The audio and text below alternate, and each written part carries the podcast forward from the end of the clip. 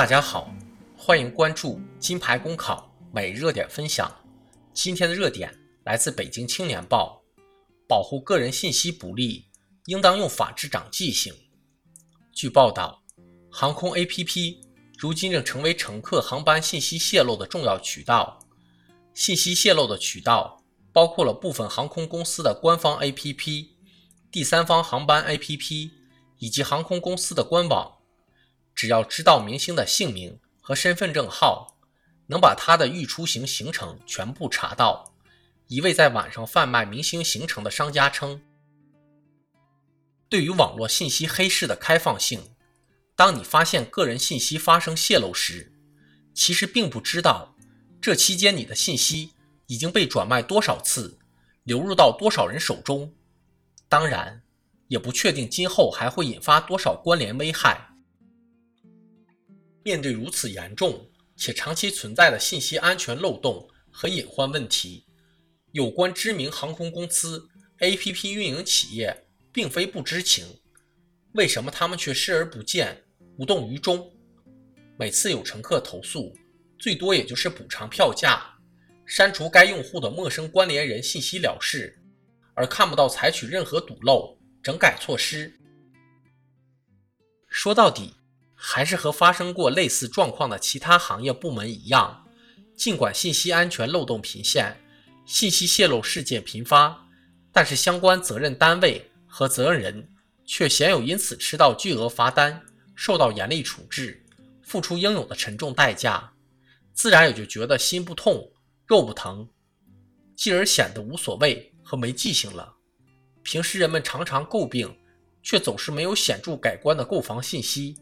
寄快递导致信息泄露等问题莫不如此。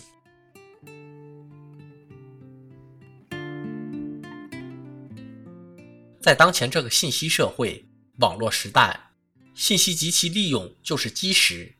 而个人信息实名认证，则是一个人畅游网上网下必不可少的敲门砖和通行证。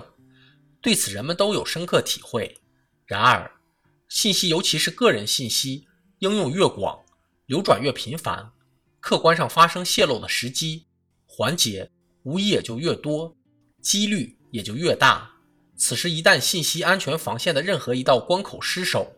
就会导致信息泄露，生出一连串风险隐患和危害后果。有一句话叫“你无法叫醒一个装睡的人”，同样，对于那些在公民信息安全防护中不尽职、不作为、故意装睡。甚至充当内鬼家贼牟利的部门和个人，靠大声呼吁以及曝光批评，恐怕都难以叫醒；唯独运用法治与追责的重锤将其敲醒，付出或看到了沉重的代价，自然就会倍加警醒。虽然近来侵犯、贩卖个人信息的大要案接连告破，但是此前在依法打击治理此类违法犯罪中，一直存在着罪名界定不清、情节认定不明等现实问题，严重影响了相关法条和刑罚的适用，制约了法治效率的发挥。为此，五月九日，最高法、最高检联合发布《关于办理侵犯公民个人信息刑事案件适用法律若干问题的解释》，对司法实践中的相关问题进行了明确和理清，从而在很大程度上。为法律打击和刑罚震慑扫清了法律障碍。人们期待，随着法治惩罚力度的不断加大和法治制度的更加完善，不但能够警醒那些在公民信息保护中装睡的人，也能吓退那些在罪与罚的边缘浑水摸鱼或掩耳盗铃的不法分子，更能加速拉动公民信息安全防护社会共治格局与责任体系的形成。最终堵住管理和技术上的各种信息泄露的漏洞，斩断各条信息窃取、贩卖及关联犯罪的黑色利益链。